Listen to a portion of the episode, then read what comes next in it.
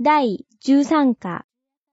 田中さんは毎朝紅茶を2杯飲みます。単語1、毎朝、パン、仕事、出勤する、スーパーマーケット、種類、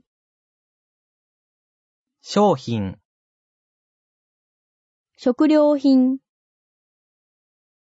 日用品、衣類、便利だ、値段、安い、利用する、買い物、豚肉、卵、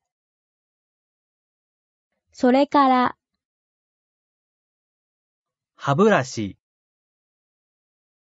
すみません、インスタントラーメン、